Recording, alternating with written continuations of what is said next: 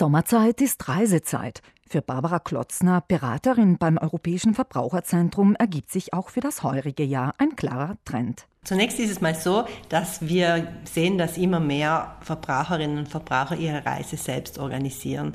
Sie buchen sich das Hotel im Internet, sie buchen sich den Flug und haben dann keinen Reiseveranstalter, der sie genau informiert, welche Voraussetzungen es überhaupt braucht, um in ein bestimmtes Land einzureisen.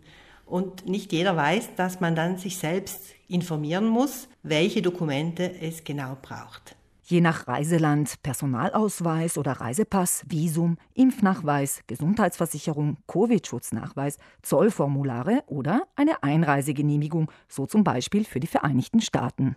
Es braucht normalerweise kein Visum, sondern es reicht eine elektronische Einreisegenehmigung, die heißt ESTA und die kann man für 21 Dollar erhalten, indem man sich auf der Webseite des amerikanischen Grenzschutzes diese Genehmigung einholt. Aber Achtung, wer etwa bereits einmal auf Kuba war, benötigt ein Visum für die Einreise in die USA wohingegen eine große Erleichterung für Flugreisende in die USA ansteht. Ab dem 13. Mai braucht es keinen Covid-Impfnachweis mehr, so wie mittlerweile in den meisten Ländern. Impf- bzw. Quarantänepflicht gilt derzeit aber weiterhin in Ländern wie Pakistan oder Indonesien.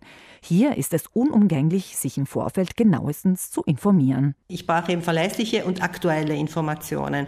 Als italienische Staatsbürgerin sollte ich mich jetzt auf der Webseite des italienischen Außenministeriums informieren.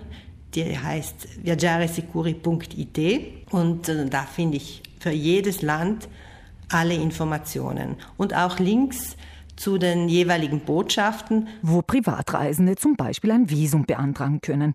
Manche Länder verlangen bei der Einreise den Vorweis einer Gesundheitsversicherung, Israel zum Beispiel, und einige Länder, gerade auf der südlichen Halbkugel, einen verpflichtenden Impfnachweis, meist gegen Gelbfieber. Abgesehen von diesen obligatorischen Vorkehrungen ist es natürlich immer ratsam, so Barbara Klotzner, außerhalb der EU und außerhalb der Länder, wo es ein Abkommen zwischen Italien und dem jeweiligen Land gibt, mich versichern zu lassen, dass ich dann nicht auf äh, horrende Arztspäßen sitzen bleibe. Stichwort USA. Um zum Thema Reisepass zurückzukehren. Viele Länder verlangen auch eine bestimmte Restgültigkeit. Das heißt, der Ausweis bzw. der Reisepass muss noch einige Monate länger gültig sein, als meine Reise geplant dauert. Generell sechs Monate ab dem Datum der Einreise. Schnell mal mit dem Personalausweis für ein Wochenende nach London zu hoppen, ist nicht mehr möglich. Seit dem Brexit ist für die Einreise ins Vereinigte Königreich ein Reisepass erforderlich und ab 2024 eine zahlungspflichtige elektronische Einreisegenehmigung, ähnlich wie für die USA. Das sollte bedenken, wer nicht im Besitz eines Reisepasses ist oder ihn erneuern muss. Barbara Klotzner, Beraterin beim Europäischen Verbraucherzentrum, betont deshalb noch einmal, alle Reisewilligen sollen sich wirklich genau informieren, welche Kosten dann auf mich zukommen werden, denn Impfungen können natürlich was kosten, ein Visum kann was kosten und es ist auch nicht so, dass das sofort ausgestellt wird und dass der Impfschutz sofort greift. Und das heißt, es ist schon wichtig, dass man das gut vorab plant, damit man zum Zeitpunkt des Flugs dann alles beieinander hat. Und der Reise ins Land der Träume nichts mehr im Wege steht.